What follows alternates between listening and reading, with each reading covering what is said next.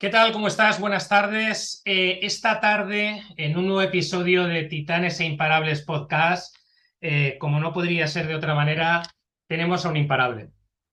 Él se llama eh, Joaquín Caraballo, probablemente lo, lo conocerás.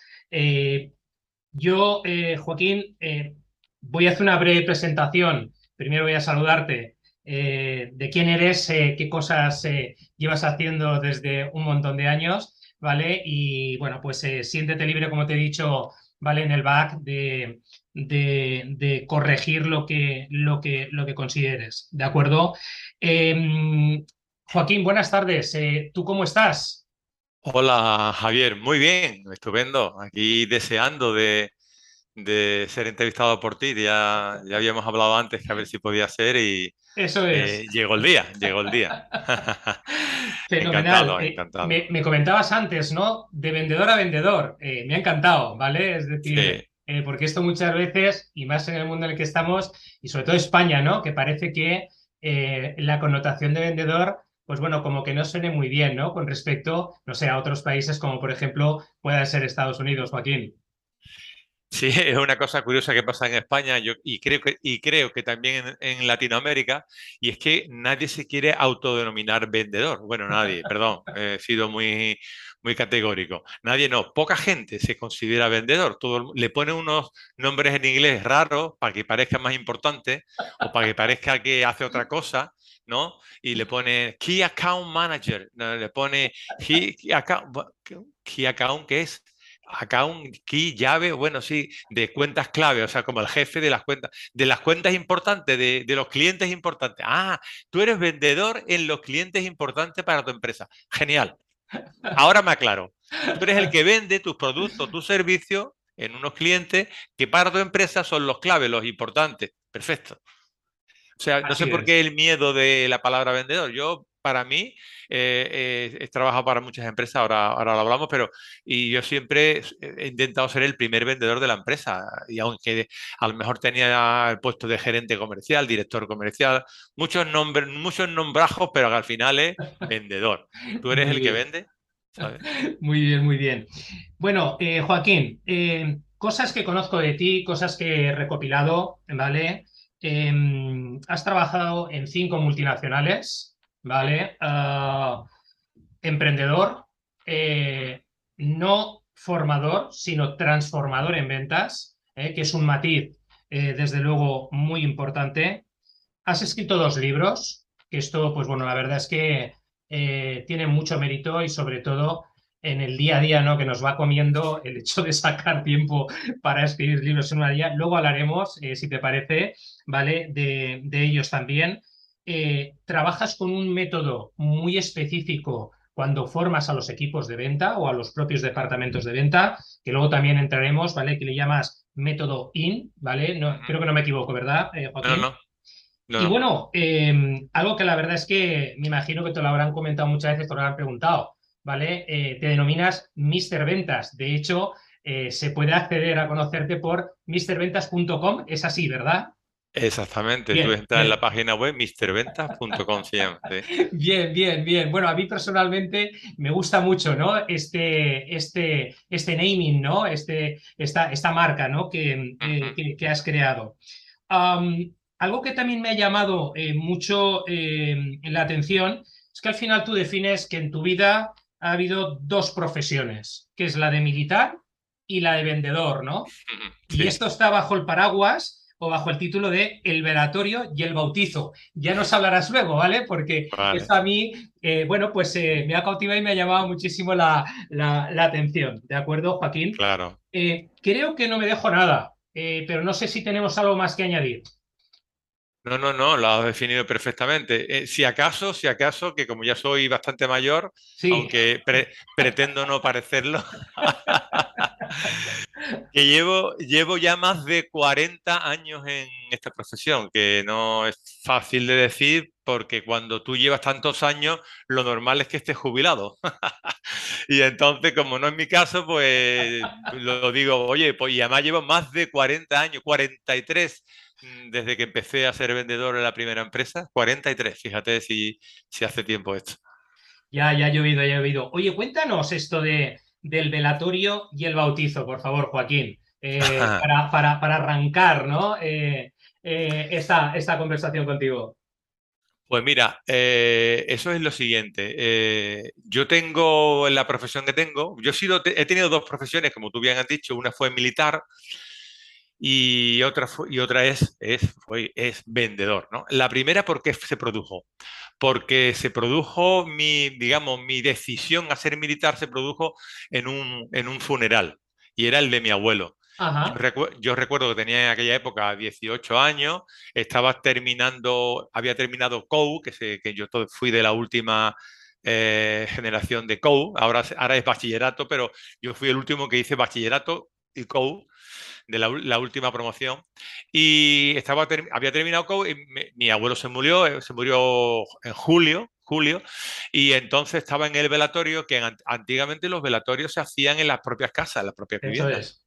No, es, no había tanatorios, tú, cuando se moría alguien y tú, tú tenías mucha ascendencia hacia esa persona, pues iba a su casa y alrededor del muerto o cercano a él, o en las habitaciones de al lado se reunían personas que podíamos estar horas y horas y horas hablando hasta que al día siguiente era el entierro.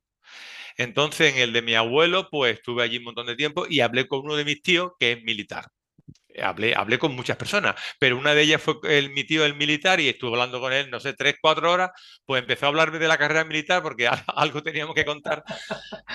Y, me convenció, entre comillas, me, me, hizo ver que era muy bonita la carrera y tal. Y, y, cuando dije, bueno, pues sí que es verdad, ¿y yo qué hago? No tenía muy claro en aquella época qué hacer en, en, tu vida. Con 18 años hay muchas personas, yo por lo menos me pasaba, que no tenía claro qué hacer con mi vida, si dedicarme a una cosa, dedicarme a otra. Y entonces, pues dijo, ah, mira, y me dice, mira, además podemos hacer una cosa, te vienes a, eh, entras como voluntario en la mili, os recuerdo que había servicio militar en aquella época, entras como voluntario en la mili, eh, que te gusta el tema, te queda, ya tienes terminada la mili, ya te puedes dedicar a lo que quieras, porque entonces te interrumpía tu bien tu carrera o tu profesión te lo interrumpía, tenés que irte a la mili un año y medio, ¿eh? Entonces ya la tienes terminada y ya está. Y si te gusta, pues, pues, sigues por ahí, sigues por ahí. Encima tiene una doble vertiente. Si te gusta y eres militar porque ya eres soldado, es gratis los estudios. Porque si tú quieres ir a, estudiar para militar en Zaragoza o en Tren, que hay dos academias, tienes que pagártelo tú de tu bolsillo, todo lo que es la estancia fuera de tu ciudad, las clases y todo eso. Pero si tú eres militar, no. Así que digo, oh, macho, pues vale, lo voy a probar. Y total, que entré, estuve allí unos meses de militar, estuve dudando, ah, me presenté a las oposiciones y aprobé. Y entonces me fui para la Academia Militar. Pero estuve allí cuatro meses solo, cinco. Cuando todo el mundo ya creía que yo iba a seguir la carrera, porque la carrera ya la tenía encauzada, porque los primeros meses te dan una caña impresionante para que te vayas, o sea, quieren saber que tú eh, realmente tienes esa, tienes esa, esa esa vocación como militar. Entonces, que se va. Si usted no está de acuerdo, que se vaya, que se vaya. Y cuando ya me dijeron que no me fuera, que eso fue a los cuatro o cinco meses, o sea, tú entras en septiembre, te están dando, te machacan hasta diciembre y todo aquel que vuelve en enero después de las vacaciones de Navidad, ya eso es distinto, ¿no? Ya se considera de que tú, bueno, pues yo cuando llegó enero o febrero dije, me voy. ¿Y por qué me voy? Porque el ordeno y mando nunca me ha gustado y allí era, como ya me os imagináis los, oyentes, el, para ser militar es esto porque yo lo digo, esto porque yo lo digo y esto porque yo lo digo. Y como eso nunca me gustaba, pues lo pensé claramente, me voy. Mi padre no me hablaba porque claro, mi padre pensaba, niño, que tú eres militar y terminas la carrera y tienes la vida resuelta. Te, te, mandarán a un cuartel, el que sea, pero tú ya tienes la vida resuelta y, e incluso irás ascendiendo y te puedes jubilar de coronel o de teniente coronel o de lo que sea con un sueldo bueno para toda la vida sin problema. Tú estás loco, ¿cómo te vas a venir? ¿Cómo te vas a venir? Y, y cogí un día, presenté mis renuncias, cogí el tren y me volví desde allí hasta Sevilla, entré mi padre no me recogió porque estaba enfadado conmigo, pero, pero sí mi madre y, mi madre, fundamentalmente mi madre, que encima no conducía y cogimos un taxi. de vuelta para mi casa. Qué bueno, qué bueno. Eh, oye, y, después de todo aquello y, con, la, con la experiencia que, tienes, Joaquín, eh, Joaquín, de tantos años,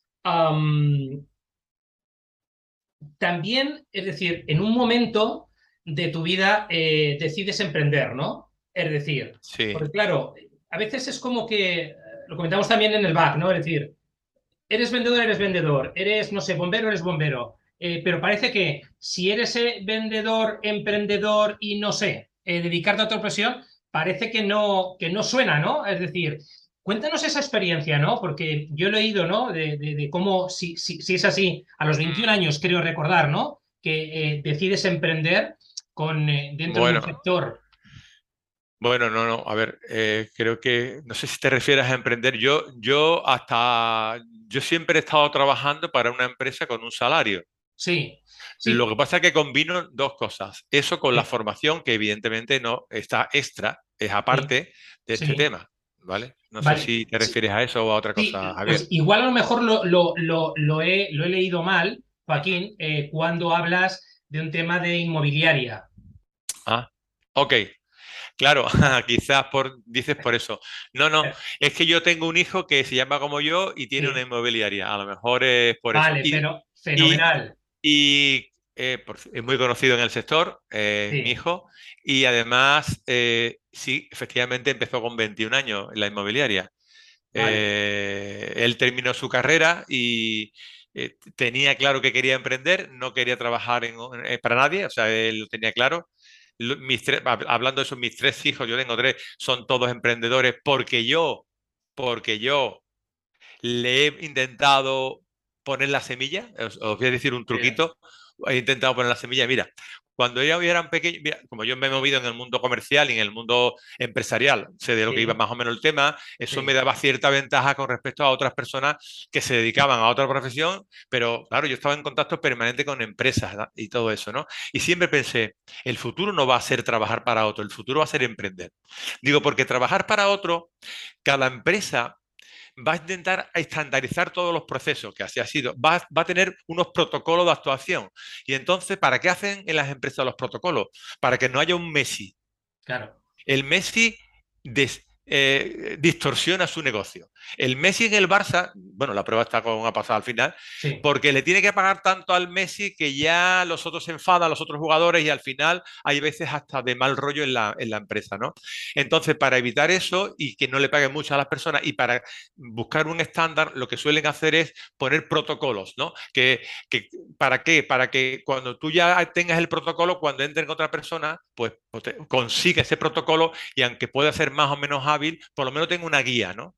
Eso en mi época no pasaba, cuando yo tenía 20, 25 años no pasaba, sino que el vendedor era muy importante en una empresa, porque tú tenías un vendedor que vendía mucho y luego contratabas a otro y no vendía nada. O sea, y, no, sabías por qué, pero eso pasaba. Entonces, para que eso no le pase a la empresa, dije, vamos a hacer unos protocolos. Entonces yo como pensé, esto en un futuro va a pasar, que la gente va a ganar 1.500 euros, 1.600, 1.200, 1.300, luego una pequeña comisión y de ahí no va a pasar.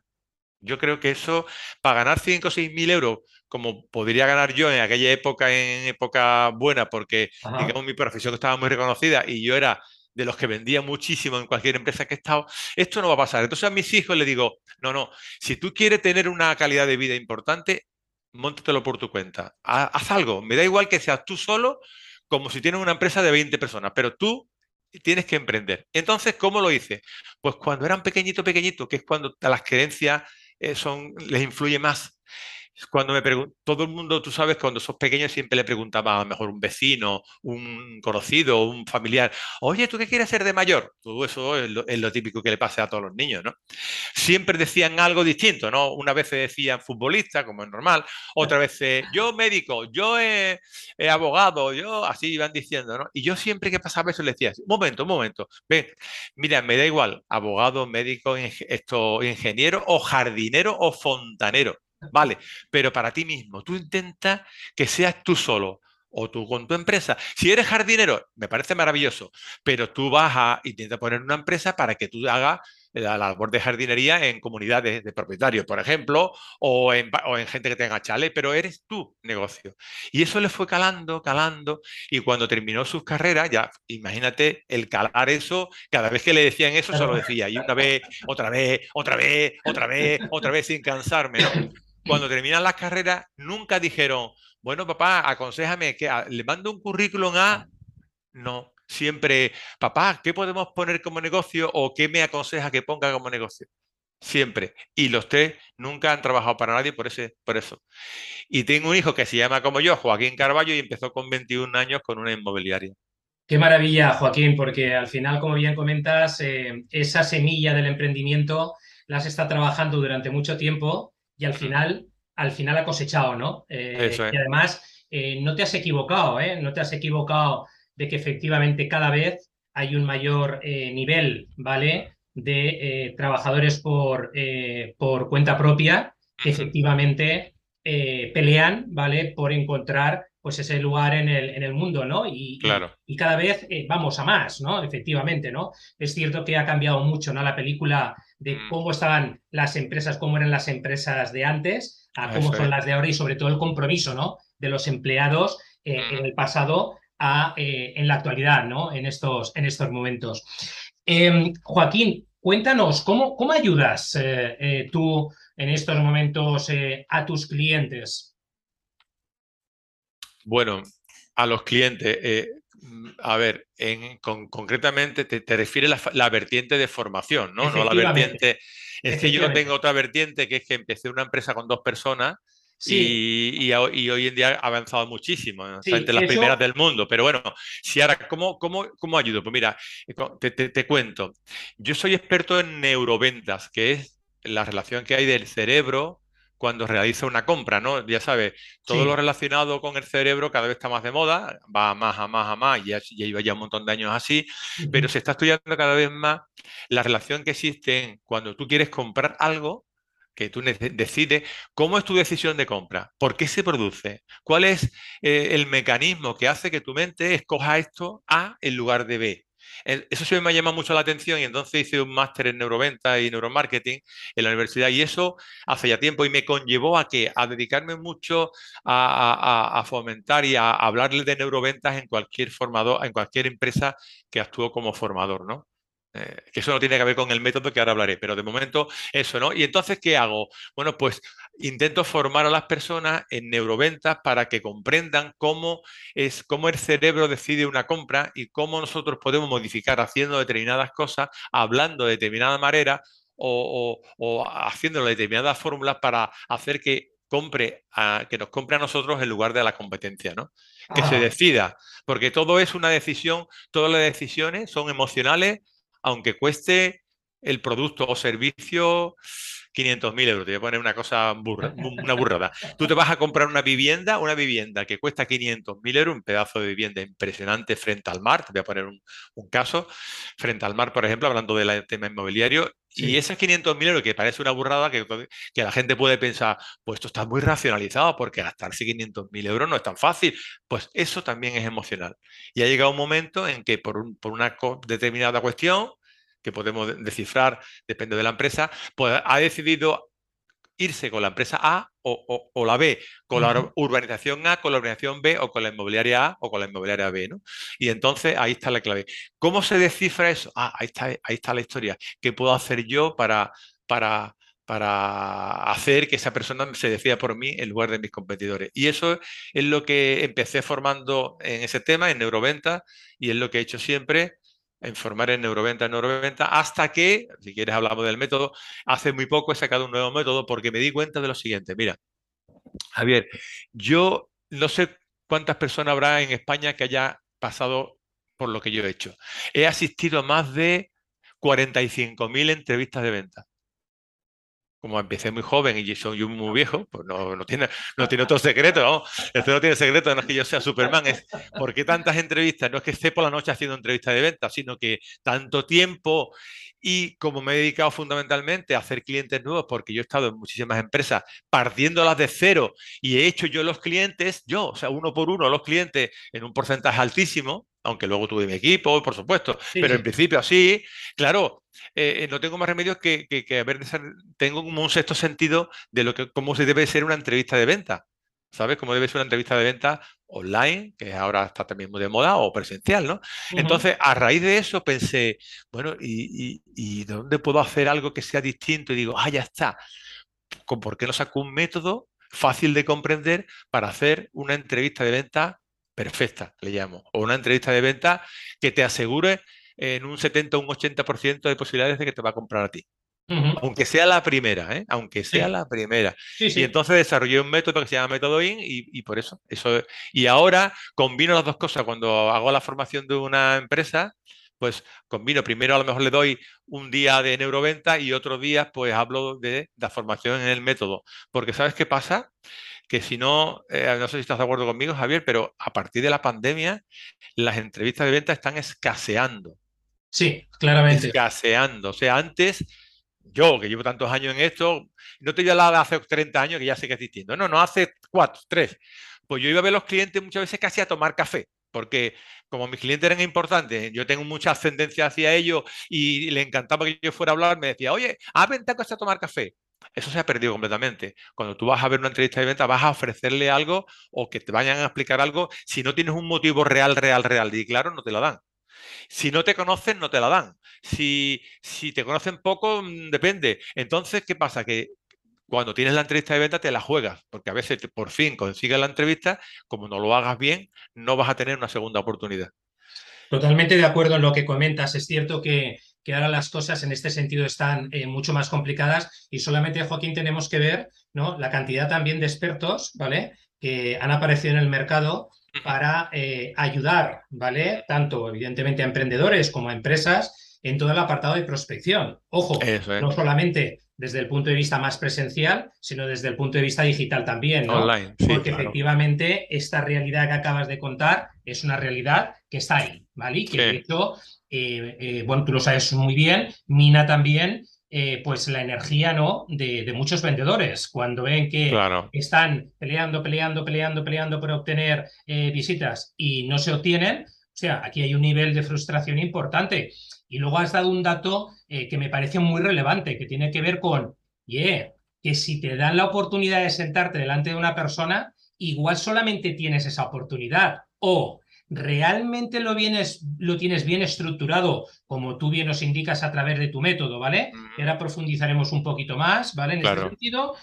Eh, o realmente eh, no puedes ir ahí diciendo, bueno, pues nada, pecho descubierto y voy a ver qué pasa, ¿no? Porque igual es la última oportunidad que tienes con la persona que, que está delante de ti. Bueno, cuando digo que está delante de ti, eh, me refiero tanto en el escenario online, digital, como en el escenario presencial, ¿no? En, este, en este sentido.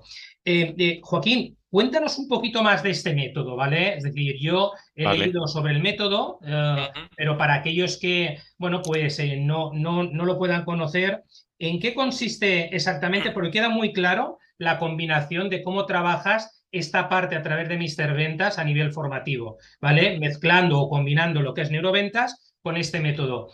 Claro. ¿En qué consiste en este, este método, por favor? Mira, pues el método te lo voy a explicar fácil, es lo siguiente. Eh, el, yo, eh, para que todo el mundo lo entienda, eh, asemejo una entrevista de venta, online o presencial, da igual, como si fuese un viaje en tren.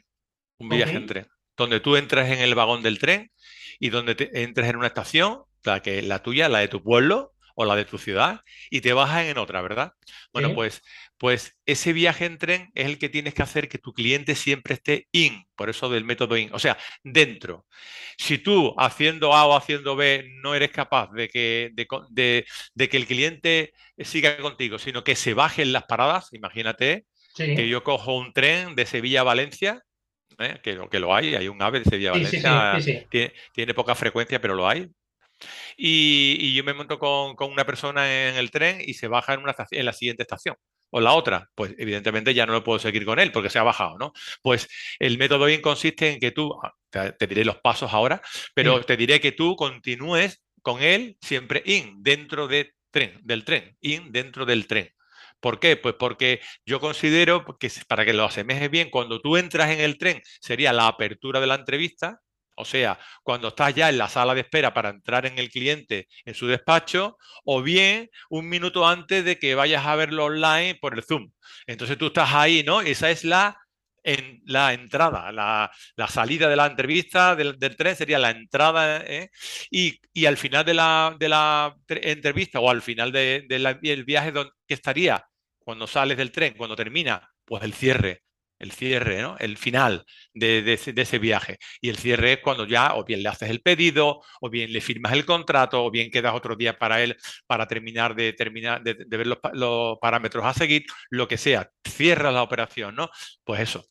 Y ahora, ¿qué pasa? Que hay como pasos intermedios donde tú tienes que estar muy preparado y saber en qué consiste los pasos intermedios para tú llevar siempre la iniciativa. La clave de todo esto es que tú siempre lleves la iniciativa en todo el tema, ¿vale?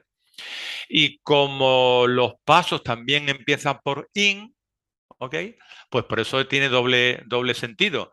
El método in es porque, porque tienes que estar, que el cliente esté in y porque todos los pasos empiecen por, o sea, empiezan por la, las dos letras estas, in. Si quieres te digo los pasos así rápidamente. Sí, por favor. O, sigue, vale. El, primer paso, el primer paso sería investigación, investigación es un paso que, te lo voy a, para no hacerlo muy largo, es un paso que yo diría que muchos vendedores fallamos.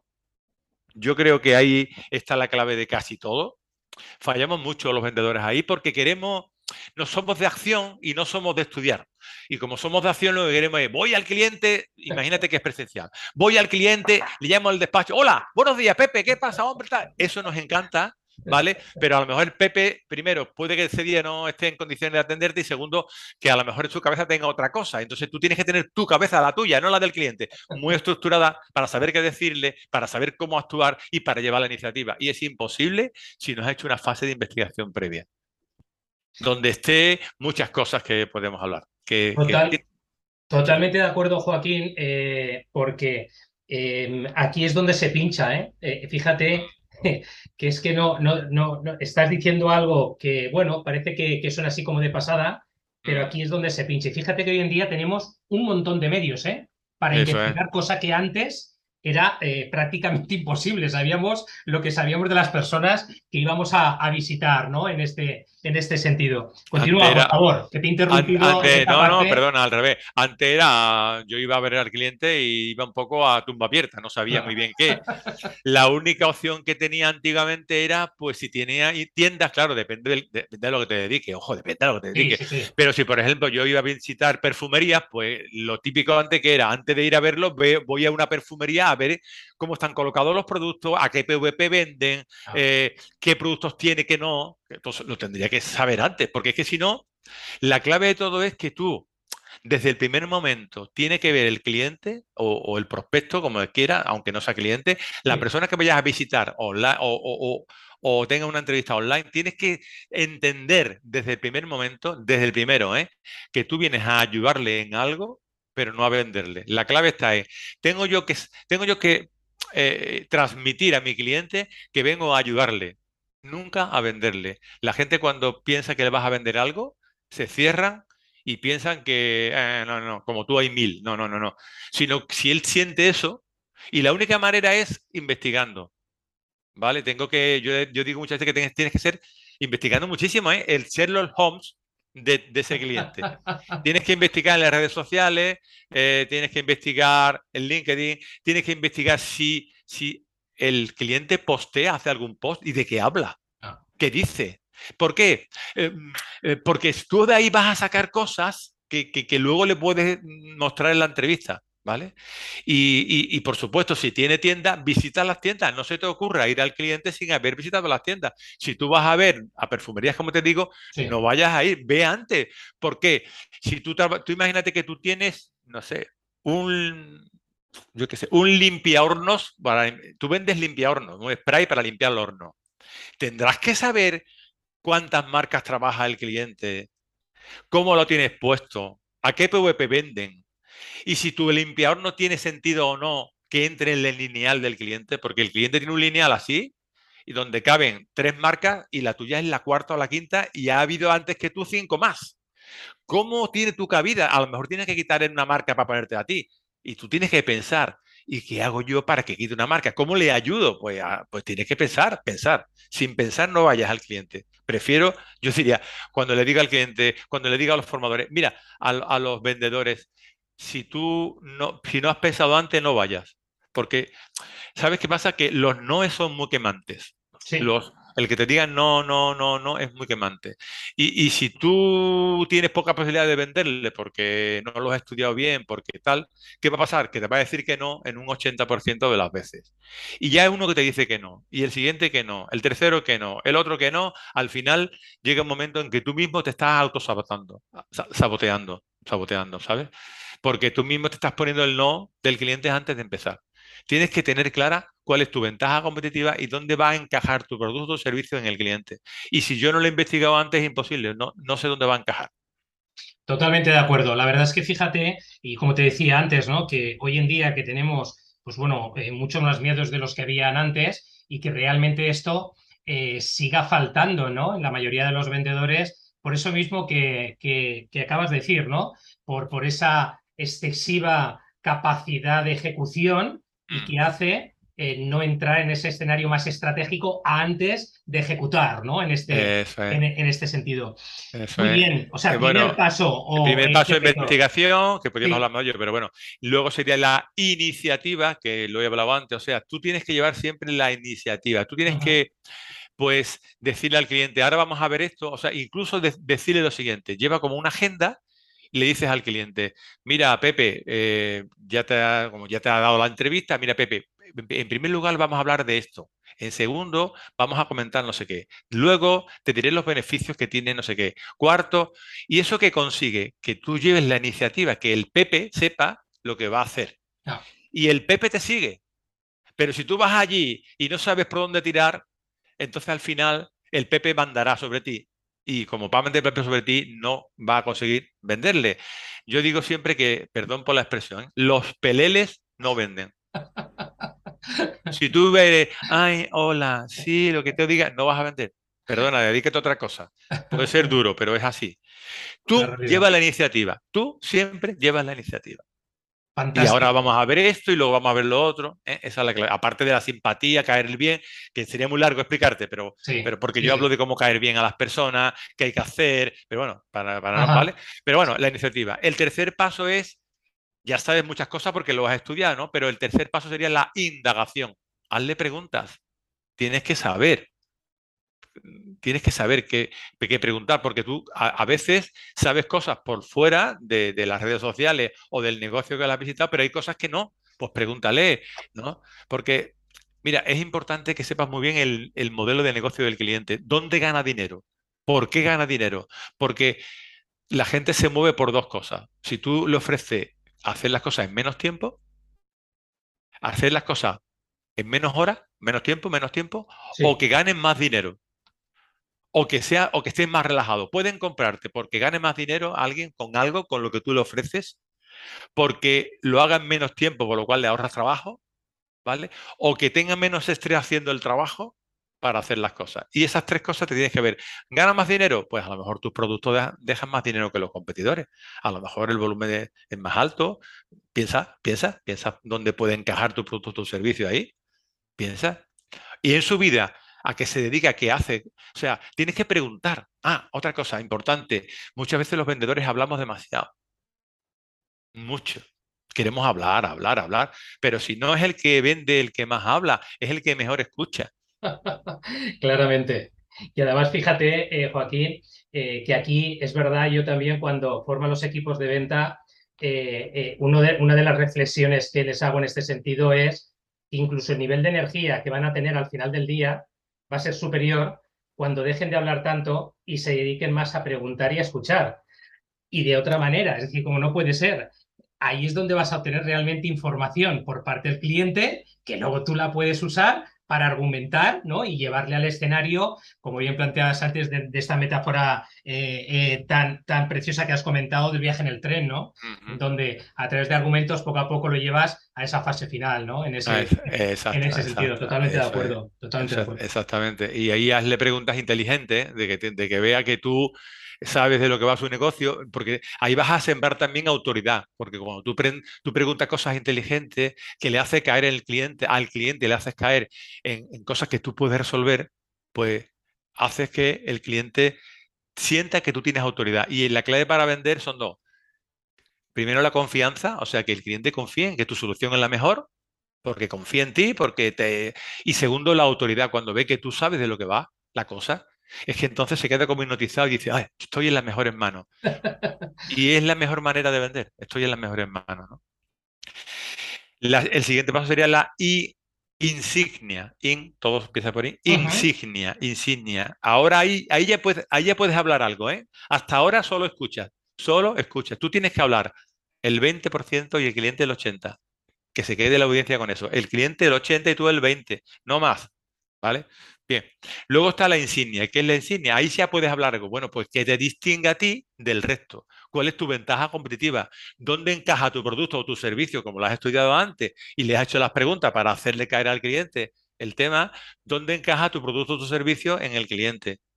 O sea, si tú limpias, con el, el limpiador que vende de las tres referencias que tiene, el cliente puede quitar una para ponerte a ti por lo que sea y tú se lo vas a explicar. Puede que en lugar de tres añadir otra lineal y que tenga cuatro referencias del limpiahorno? ¿Sí? ¿Ok? ¿Puedes tu sistema antiestrés valerle al a, la persona que estás contigo hablando para que él 10 eh, minutos antes de trabajar lo haga y, y, que luego en el trabajo esté más tranquilo? ¿Cómo lo haría? ¿Cómo le encajaría? Eso, cualquier cosa que tú sepas que sea tu insignia, tu ventaja competitiva, lo que te diferencia del resto. ¿Vale? Qué maravilla.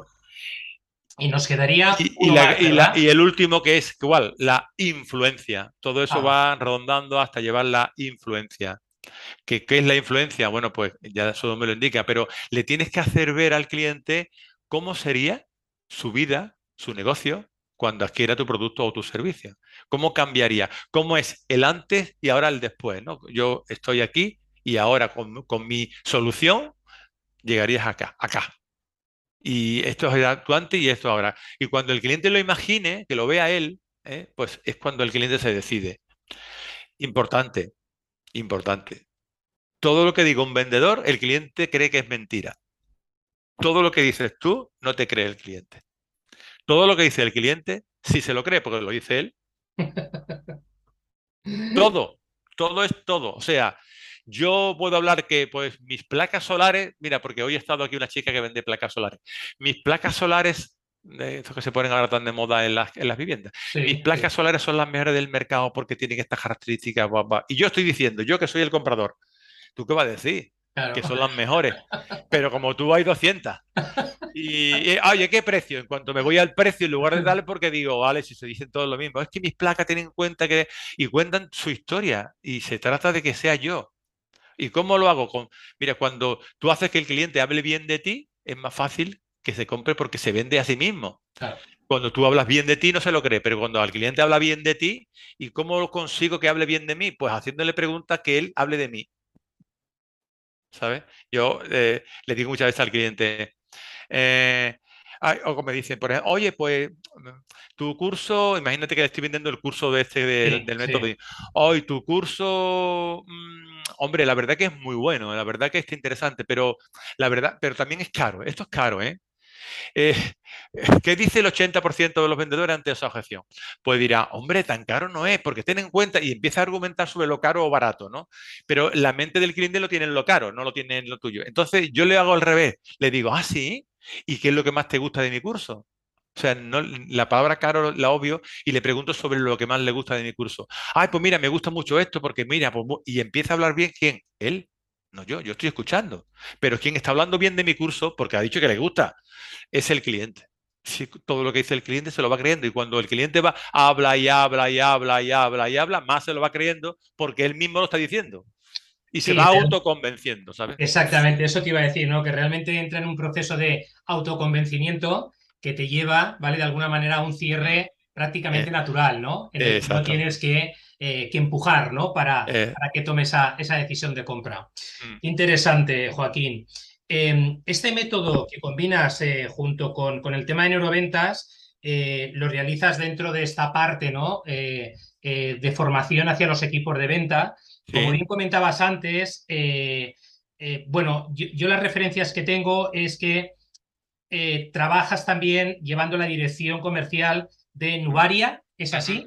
sí, Vale. sí, y bueno, eh, la verdad es que em, he leído, ¿no? De, de tus comienzos, que erais dos personas, y cómo sí, no, eh, eh, fuisteis haciendo crecer la organización y sobre todo, eh, cómo eh, habéis conseguido, ¿no? Desde que iniciasteis, ujú, entrar en clientes como Mercadona, Carrefour, eh, Alcampo, eh, Lidl, que ojo que eso por otra parte no es nada sencillo, ¿eh? porque no, estos son unos monstruos y estos saben de compra y negociación lo que no está escrito, ¿no? así es, así Eh, es. háblanos de esta experiencia, ¿no? Desde esta experiencia, desde la dirección comercial, y bueno, es cierto, es decir, yo me he enfocado en esta experiencia, pero esta experiencia la llevas también desde el principio, ¿no? Desde que Mm, iniciaste, porque claro. luego sí que me gustaría preguntarte sobre cómo ves las direcciones comerciales hoy en día, ¿vale? Mm, Y sobre todo aquí en España, ¿no? Pero bueno, eso en una segunda parte, es decir, Vale. oye, ¿cómo comenzáis dos personas y, eh, ostras, levantáis una empresa mm, tan importante hoy en día, ¿vale? Con la presencia que tiene, ¿vale? Con esa reputación de marca, no solamente a nivel nacional, sino a nivel internacional. Sí. Eh, ¿qué es lo que hace Joaquín Caraballo, ¿no? Eh, él en un inicio con la otra persona, después con un equipo. Cuéntanos eh, esta experiencia, por favor. Muy bien, mira, mm, voy a contar cuál fue, porque todo el mundo le va a gustar esto, que, que puede aprender sobre su negocio. ¿Cuál fue el punto de inflexión? Me, explica- me explico.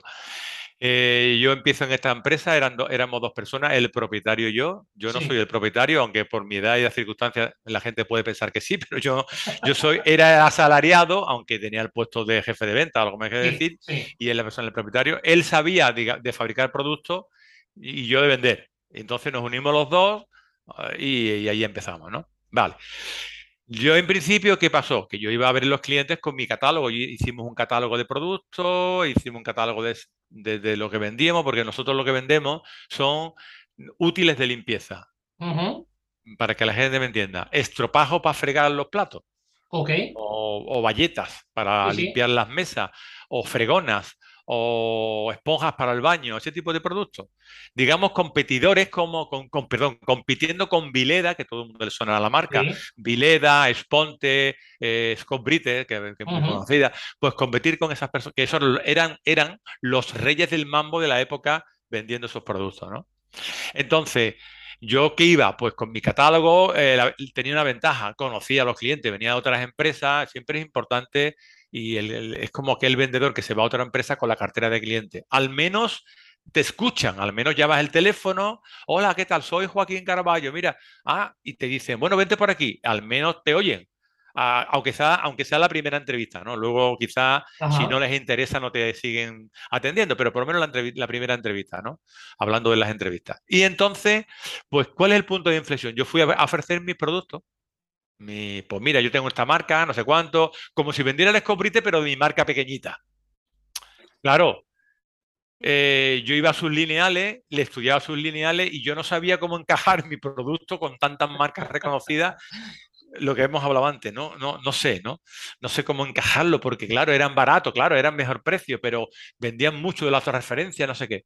Y para, para lo que digo en la inflexión es lo siguiente, la clave está en escuchar a los clientes, escucharlo de tal manera que tú incluso le pidas un favor. Dile, oye, perdona, tú en mi lugar, ¿qué harías? ¿Cómo enfocarías esto? Tú que, cómo, ya que tengo amistad contigo, dime si tú vendieras estos productos y tú tienes como comprador, no, no, no quiero que me compres, quiero que me, que me, que me orientes a qué hacer. ¿Vale? Y yo, ah, como le, le explicaba los productos a los clientes, me acuerdo perfectamente y me decían, pero vamos a ver, vamos a ver, Joaquín, vamos a ver, ¿esto sale en la tele? Sí me decían lo mismo. En la tele, digo, mira, productos que cuestan 30 céntimos en la tele y una empresa, no, no. Hombre, es que Cobrite sale en la tele, que ya, ya, pero esto, Y hasta que llega uno, que recuerdo quién es perfectamente, Eroski, que es una cadena de supermercado del País Vasco. Bueno, están todas en muchas partes de España, pero, pero fundamentalmente en el País Vasco. Eroski me dice, oye Joaquín, yo te quiero un poco ayudar y tal. Y, digo, bueno, pues dime alguna idea, dime, dime alguna idea. Y me dijo, oye, ¿y si me hicieras mi marca? Digo, ¿cómo tu marca? Sí, la marca ahora se conoce como marca blanca, le dice la mayoría. Eh, en aquella época también le decían, había pocas cosas, y digo, tu marca, yo mismo estaba escéptico, ¿tu marca de esto? Hombre, mira, yo no lo sé, pero verás, eh, resulta que en, Inglaterra y en Francia cada vez va más la marca blanca, aquí en España prácticamente nada, pero en otros sitios, quién sabe si, si esto lo ponemos, como yo te voy a dar mucho espacio en el lineal, porque al ser mi marca, la marca de Eroski me refiero, le, me va a interesar mucho poner mi marca, pues a lo mejor y, le digo, bueno, pero si no se vende, ¿qué pasa? Dice, ah, si no se vende, retiran los packaging, retiran las cajas y yo no quiero saber nada. O sea, había su riesgo, ¿no? Entonces, lo que yo quiero decir con esto a, los oyentes es que escucha al cliente y empieza por algo y luego vas modificando. Entonces, ¿yo qué, hice? Digo, si quiero intentarlo, voy a intentarlo. Si quiero empezar con algo, voy a intentarlo. Y mira, lo intenté y le digo, vale, sabiendo una cosa, mira, en aquella época nadie quería hacer la marca blanca de los clientes. Nadie, porque todo el fabricante pensaba, si le hago la marca a mi cliente blanca, que es mi producto, pero con su packaging, con el, con el, digamos, con el plástico del cliente, con el nombre del cliente, cualquier día, mañana me cambia por otro que le hace el mismo producto y me deja colgado. No, no, no, yo no hago nada. Y nadie lo hacía. Nosotros, como yo llegué nuevo, digo, pues yo tengo poco que perder. Puedo perder la inversión hecha en caja, packaging eso sí, pero bueno, tampoco. Y empecé. ¿Ves? Me, me, dio como un hilito de, de, dónde tirar el asunto y ahí empecé. Y digo, bueno, vamos a probar. Empezamos a probar y empezamos y tuvo cierto éxito. Pero claro, para que veas lo que es la vida, yo cogí y luego empecé a ofrecérselo a otros clientes. O sea, llegué al corte inglés no, tu producto lo compraría, pero, y le dije yo, yo en vez de la mí, yo a, yo a él, oye, pero, ¿y si te hago tu marca? Mi marca de estropajo, ¿y por qué no? Mira, en otros países se venden, los argumentos me los dio el cliente. en otros países se venden, ah, sí, wow, no sé, pero digo, mira, y riesgo ninguno. Si no se vendiera, te retiraría las cosas. Ah, sí. Ah, bueno, vamos a empezar. Vamos a empezar, vamos a empezar, como nadie quiere hacerlo, vamos a empezar, vamos a empezar, vamos a empezar, vamos a empezar. Y le hice la marca blanca a casi todos los clientes. ¿Qué pasó? Llegó el 2007, estamos hablando del 98, llega el 2007 y llega la crisis financiera que todo el mundo conoce, como estamos ahora más o menos, pero en la época del tema era inmobiliario, el tema era de, financiero fundamentalmente. ¿Qué pasó? Como pasa ahora, que la gente empezó a comprar marcas blancas porque dijo, no, no, no, yo no compro marca del proveedor, marca, marca blanca. Y eso nos subió en la cresta de la ola. Y empezábamos a vender más que es Cobrite, pero mucho más que es Cobrite, que Vileda, que es Ponte, mucho más que todas las multinacionales juntas, vendíamos más que los tres juntos. Porque claro, se une con que los clientes daban una exposición muy importante, con que teníamos mejor precio, todo. Entonces, eh, ¿qué, se podemos sacar aquí desde el punto de vista de, de, la audiencia? Pues que escucha mucho a tu cliente, escucha mucho a tu cliente, escucha por dónde va, pídele consejo, Parece mentira, no, no crees que te rebajas. Tú, llegas al cliente, mira, está bien, tú no me vas a comprar producto, tú tu producto, de acuerdo, en tu lineal no encaja, en tu sistema no encaja, pero ¿me puedes hacer un favor? La palabra clave es, ¿me puedes hacer un favor? Cuando tú le dices a alguien, ¿me puedes hacer un favor? No se nega en el 90% de los casos. Y, además que no es económico, no es que me dé 500 euros, es... Sí, sí, sí. ¿Me puedes hacer un favor? ¿Qué favor? Por favor, como tú conoces tu mercado en general, más que yo, mucho más, porque y, yo, tú conoces mis productos, no mucho, pero ya sabes de lo que voy, o mis servicios. ¿Tú cómo lo ves? ¿Dónde lo encajaría? Mm, ¿Tú esto, mm, tú, tú, tú, dónde lo venderías? Aunque no, a ti ya sé que no, pero dime dónde. Y a lo mejor algunos decían locuras, pero tú vas cogiendo las locuras de uno, las locuras de otro, y al final, hay, si cinco, le pregunto a diez y cinco me dicen lo mismo, mm, ahí hay algo. Ahí hay algo hay algo.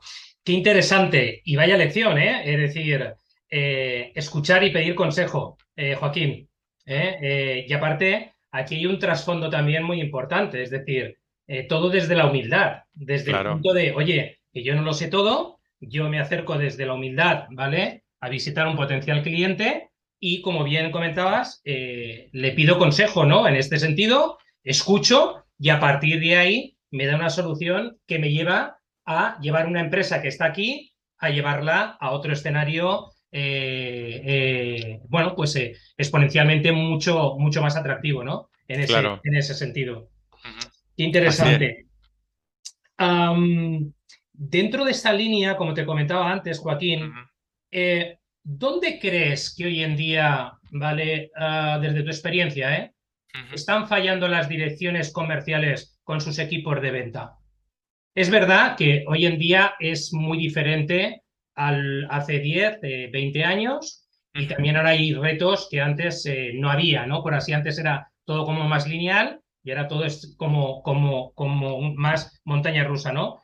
Pero desde tu punto de vista, ¿dónde fallan eh, o dónde crees que deben de apretar más el botón para que sus equipos de venta eh, sean mejores, eh, sean más potentes, etcétera, etcétera?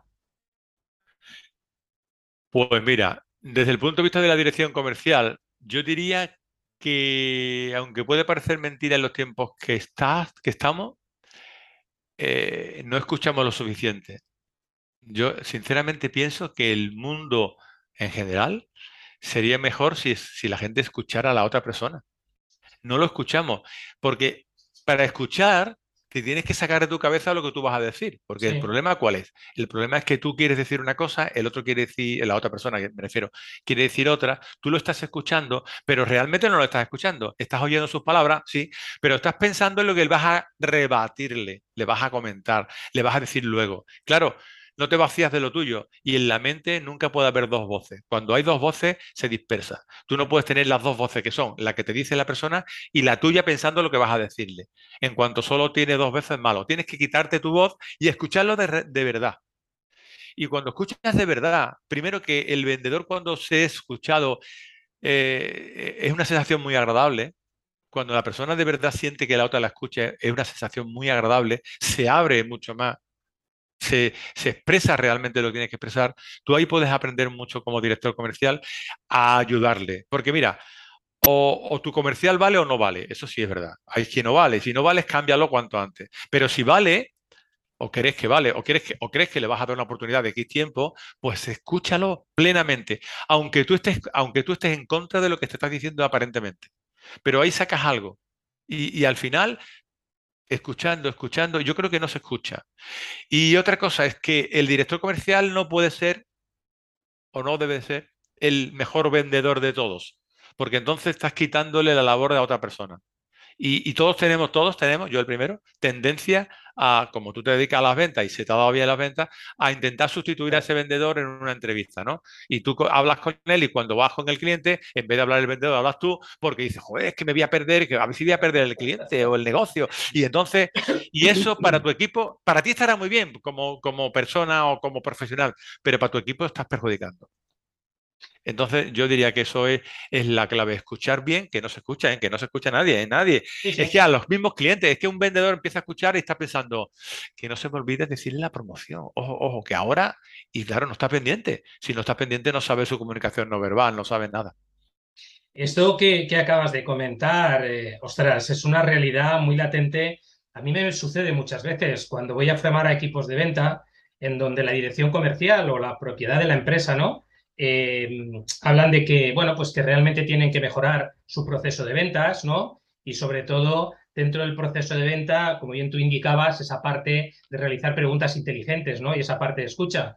Pero claro, es que luego analizas a la propiedad y a la dirección comercial y es que su capacidad de escucha es muy limitada. Entonces, claro, mm. quieren que eso esté presente en sus vendedores, pero ellos, de alguna manera, en el día a día, no lo están llevando a cabo, ¿no? Y esto al final genera mucha incoherencia, ¿no? Y los propios vendedores, eh, esto al final te lo transmiten, ¿no? Eh, cuando estás con ellos en esas salas de formación o si haces ese acompañamiento eh, comercial. Em, pero fíjate, hablas de escuchar. Esto, esto es una, para mí también, una de las verdaderas claves, ¿vale? De hoy en día a todos los niveles. Y es curioso, Joaquín, porque cuando eh, analizas, eh, bueno, investigas, ¿no? Y se habla de, retos, ¿no? Los retos de los responsables comerciales. El tema de la escucha como tal no aparece. Y es vital. Sí, aparecen cosas eh, que tenía anotadas porque las quería compartir contigo como adaptación al entorno digital, entender el nuevo consumidor, medir resultados, fomentar la formación continua, liderar a los comerciales dando ejemplo, la omnicanalidad, el llegar a clientes infosicados. Y claro, es que esto es un clon que se repite, pero ojo, desde multinacionales a periódicos de, alta reputación, a medios eh, que hablan de marketing y ventas. Joder, macho, y es que no dicen nada de la escucha de verdad como tú estás indicando. Esto sí que es uno de los retos que evidentemente hay que aplicar al día a día si lo que queremos también, ¿vale? Y refuerzo lo que dices tú, es tener, eh, bueno, pues eh, vendedores que vendan mejor, ¿no? Y que sean, eh, bueno, pues exponencialmente más potentes, ¿no? En este, en este sentido. Bien, estamos finalizando, uh, Joaquín, pero yo no quería marcharme sin hablar de dos cosas. Una de tus libros, ¿vale? Dos libros que he leído y que, bueno, me han gustado mucho. Eh, felicidades, ¿de acuerdo? en uno de ellos hablas, eh, bueno, concretamente está el de 40 años, ¿de acuerdo? Eh, y Vende. los dos son dos títulos, la verdad es que magníficos, captan, captan la atención claramente en este sentido. En el, en, el, en el de Vende, hablas de, de, dos cosas que, bueno, hablas de muchas cosas muy interesantes, ¿no? Pero hay dos que a mí me llaman la, atención, ¿no? Diferenciarse en ventas es hoy la consigna de salida para entrar en el éxito, ¿vale? Una de ellas. Y los clientes, la nueva dictadura, ¿vale? Eh, son dos cosas eh, que a mí, eh, sobre todo, los clientes, la nueva dictadura, ¿no?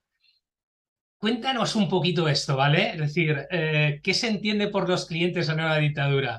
Seguramente cuando, cuando nos lo traslades, eh, bueno, pues la gente dirá, hostia, claro, es esto, ¿no?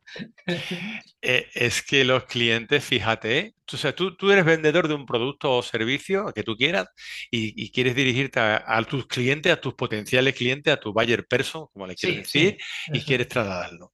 Pues entonces cuando tú al final la mayoría es que, el cliente es una pura dictadura, porque se hace así, tienes que entrar en su negocio, tienes que entrar en su forma de pensar, tienes que, tienes que entrar en su, carácter, en, su, en cómo ven las cosas, e intentar, y es Imagínate que yo le vendía a las, a las grandes superficies, Mercadona, Carrefour, al campo, son puras dictaduras. Esto se hace así, esto se hace así, esto es así.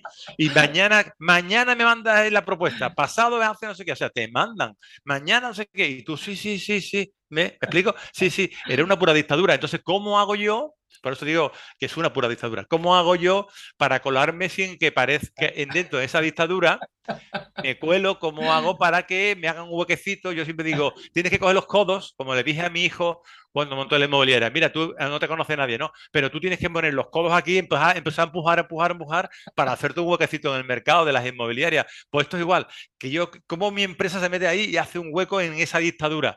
Y todos los sectores son dictaduras en el sentido de que, de que tienen unas normas establecidas donde no quieren que nadie se salga de esas normas, ¿no? Ahora hay un poco más de. Cuando tú ahora, le vendes, hay muchas personas que le venden de persona a persona, ¿no? De, eh, ¿Sabes? Eh, le venden de, uno. Eso ahí, ahí hay más, una amplia variedad y ahí es más fácil, entre comillas, porque hay personas que piensan de distintas maneras. Y pero cuando tú le quieres vender a un grupo establecido, imagínate que le quieres vender a las farmacias uy, dictadura farmacéutica. O te adaptas a su forma de pensar, de hacer, de no sé qué, o tú lo tienes claro. Pero supongo que la mayoría de los clientes, sobre todo los que llevan muchísimos años en el mercado, es una pura dictadura. Y tú tienes que hacerte hueco en esa dictadura. Interesante, un claim muy, muy chulo, ¿eh? eh y, no lo sé, ¿eh? a lo mejor posible claim para un futuro libro, ¿eh? porque aquí hay mucho que rascar, ¿eh, Joaquín? sí, sí, sí. Oye, eh, vamos a la última. ¿Quién es eh, Joaquín eh, Caraballo como ser humano, como persona en, su día a día? bueno, pues mira, eh, soy una persona que... A ver, bueno, aparte de que tengo tres hijos, una mujer que llevo toda la vida con ella, que, fin, que no, que no me he separado como el 60 o 70% de las personas que conozco, no me he separado, sigo con ella la misma hace muchos años, que va muy bien, tal.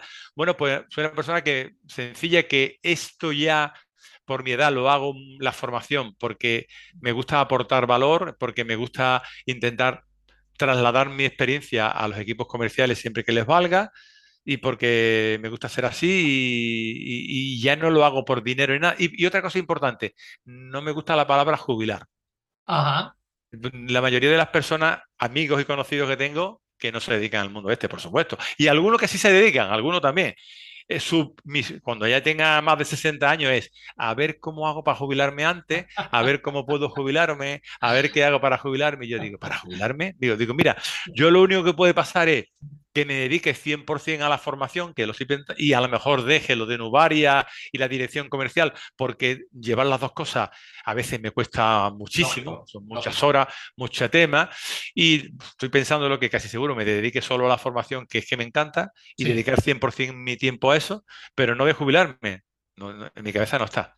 Entonces, pues no, quiero jubilarme, no quiero. Me gusta el fútbol, soy del Betis, soy del Betis. No me gusta el fútbol en general que me vea 10 partidos, no, no, no, me gusta ver el Betis. De camino veo otros equipos, pero vamos.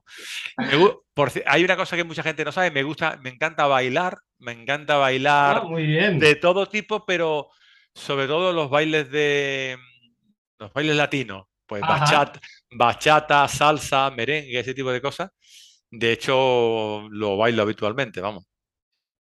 Muy bien. Y ya está, sencillo y, listo, ¿no? Fenomenal, Joaquín. Pues, eh, pues nada, eh, pues un placer de verdad haberte tenido em, esta tarde por aquí. Eh, creo que, bueno, nos dejas un montón de lecciones, anécdotas, metáforas, que esto, como, como se suele decir aquí en mi tierra, es mel de romero, ¿de acuerdo? ¿Vale? Y, y bueno, estoy convencido que al final tú lo comentabas, ¿no? Es decir, lo importante no solamente es que sobre todo los vendedores que quieren aprender a vender mejor se dediquen a ejecutar, a ejecutar, a ejecutar, sino que piensen, ¿vale? Eh, con antelación antes de ejecutar y sobre todo que hagan las cosas con un determinado método, ¿no? Que, por ejemplo, mm. tú nos has comentado el método IN, un método que te ayuda a estructurar ese proceso de ventas es algo muy importante que te ayuda a liderar el proceso de ventas, ¿vale? Eh, como bien has comentado, ¿no? Esto eh, realmente eh, es la clave si efectivamente quieres vender y como decías tú, si solamente tienes una oportunidad, pues en una oportunidad te la estás, te la estás jugando, ¿no? Joaquín, ¿dónde pueden localizarte si necesitan, ¿vale? Contactarte, eh, contratar tus servicios, eh, hacerte algún tipo de consulta. Eh, bueno, pues mira, en mi página web, es fácil, es fácil, www.misterventas.com. Misterventas no se escribe MR, sino Mister con todas las letras, misterventas.com. Y también estoy en LinkedIn. El LinkedIn es la única red social que tengo. Pues ya sabes, bueno, perdona, también tengo vídeos en YouTube, también tengo vídeos en YouTube, pero soy más activo en LinkedIn porque con mi falta de tiempo solo me dedico a una red social, ya no podía tantas cosas, pero ahí sí soy bastante activo en LinkedIn. Tengo bastantes seguidores y me puedes seguir en LinkedIn. O mira, una cosa importante, si alguien de tus oyentes quisiera eh, tener un extracto de mi método, una, especie de un, ebook de mi, de mi, método, puedes entrar en mi web en misterventas.com, te suscribe, que te aparecerá un talón de suscripción, te suscribe y te mandaré el ebook a tu correo electrónico. Además, envío correos frecuentes de anécdotas mías, cómo las, cómo las, las pude resolver y cuento historias y cuento detalles de cómo pasó y digamos te, mando correos muy frecuentemente de, de, anécdotas y de experiencias que me han sucedido o alguna pequeña lección o algún, algún, algún pequeño matiz de, cómo vender más, ¿sabes? Muy bien, Joaquín. Bueno, no cabe duda, ¿eh? Eres un imparable, ¿eh? Eh, la verdad es que viene, como le digo, al dedo, ¿no? Es decir, un imparable. Y cuando dices, bueno, es que hago esto, seguramente me dedicaré solamente a la formación, pero ostras, yo te veo muy activo en LinkedIn, ¿vale? Te veo también muy activo con YouTube, ¿vale? Con un montón de vídeos, con lo cual eso es señal ¿vale? De que realmente gestionas el tiempo también muy bien, ¿no? Y hoy en día también es un elemento clave, ¿no? Para, para, para, hacer más y, mejor. Pues Joaquín, eh, lo dicho, de verdad, gracias por haber estado aquí. Ha sido un verdadero eh, placer. Eh, desde aquí yo te deseo muchos éxitos, ¿vale? Con, con todas las cosas que llevas en, en mente y, en, y, en, tu día a día. Y seguro, seguro que nos volveremos a encontrar ¿vale? Eh, con, nuevos espacios como este para seguir compartiendo, eh, bueno, pues los años, ¿no? Que, que me pida aquí ya el universo, ¿eh? esto ya no es un tema que podamos controlarlo nosotros. Joaquín, muchísimas gracias. Pues nada, gracias a, ti, Javier, por, por, poder dirigirme a tu audiencia y gracias a la audiencia y a vuestra disposición para cualquier cosa que se os ofrezca. Fantástico, un abrazo, Joaquín. Igualmente, adiós.